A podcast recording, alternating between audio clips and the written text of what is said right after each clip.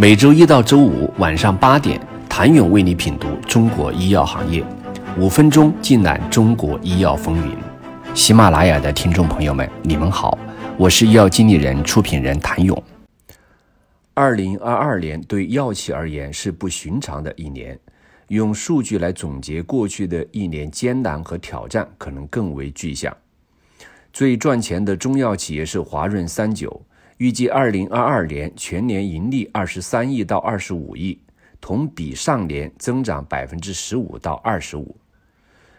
如果说二零二二年最为业界津津乐道的大事有哪些？华润三九二十九亿成功收购昆药集团，一定榜上有名。与此同时，华润三九二零二二年还持续维持了其业绩的高增长。以岭药业二零二二年盈利预告也超过二十亿，仅次于华润三九。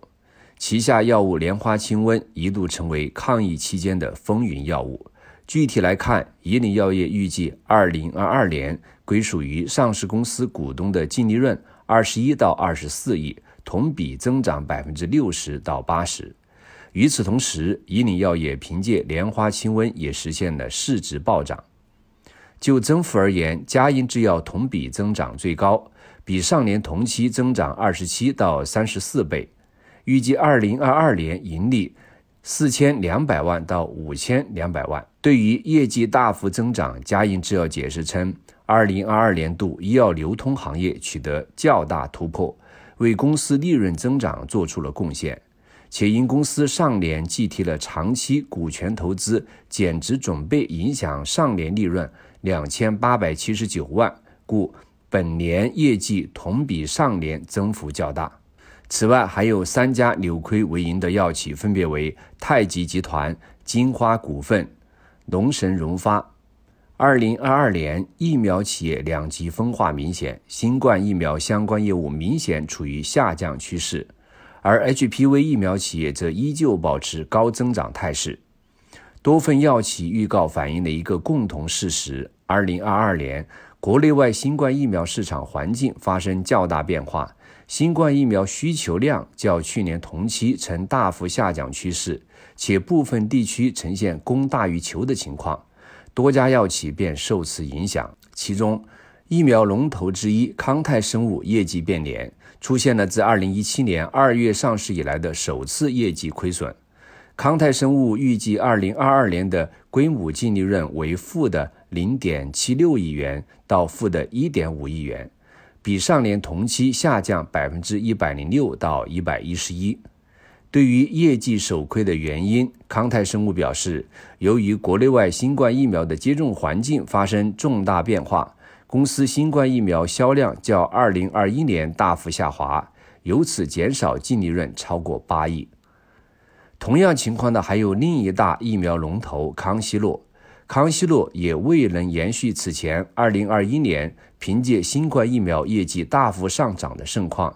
业绩无奈被打回原形，预计2022年年度实现归属于母公司所得者的净利润亏损8亿到9亿，而国内两大 HPV 龙头沃森生物和万泰生物则呈现增长态势，其中。沃森生物业绩预告期间，预计归属于上市公司股东的净利润为六亿到七亿，比上年同向上升百分之四十八到七十八。二零二二年，沃森生物二价 HPV 疫苗获批上市，成为第二款国产二价 HPV 疫苗，同时也成了沃森生物业绩上涨的重要因素。结合早前上市的十三价肺炎球菌多糖结合疫苗，在全球两大重磅疫苗产品的加持下，综合影响至沃森生物营收同比增长约百分之四十六。二零二二年业绩自然实现高增。HPV 疫苗同样也拉动了万泰生物业绩大幅增长，二零二二年实现营收总收入。一百一十一亿，同比增长百分之九十四，净利润四十七亿元，同比增长百分之一百三十四。一方面，万泰生物二价宫颈癌疫苗继续保持产销两旺，收入及利润持续保持高速增长；另一方面，因新型冠状病毒感染检测市场需求旺盛，万泰生物新冠检测相关原料及检测试剂的收入及利润实现增长。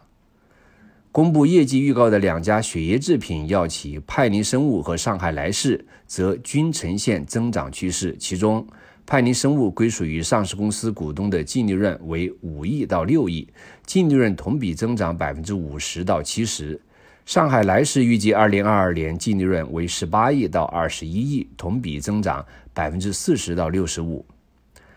在其他已公布业绩预告的十七家生物制药企业中，受资本寒冬等内外部原因影响则更为明显，几乎一半亏损。其中，君实生物亏损最多。且较往年亏损增大，而荣昌生物、甘李药业、百奥泰、科兴制药、海特生物均出现上市后首亏。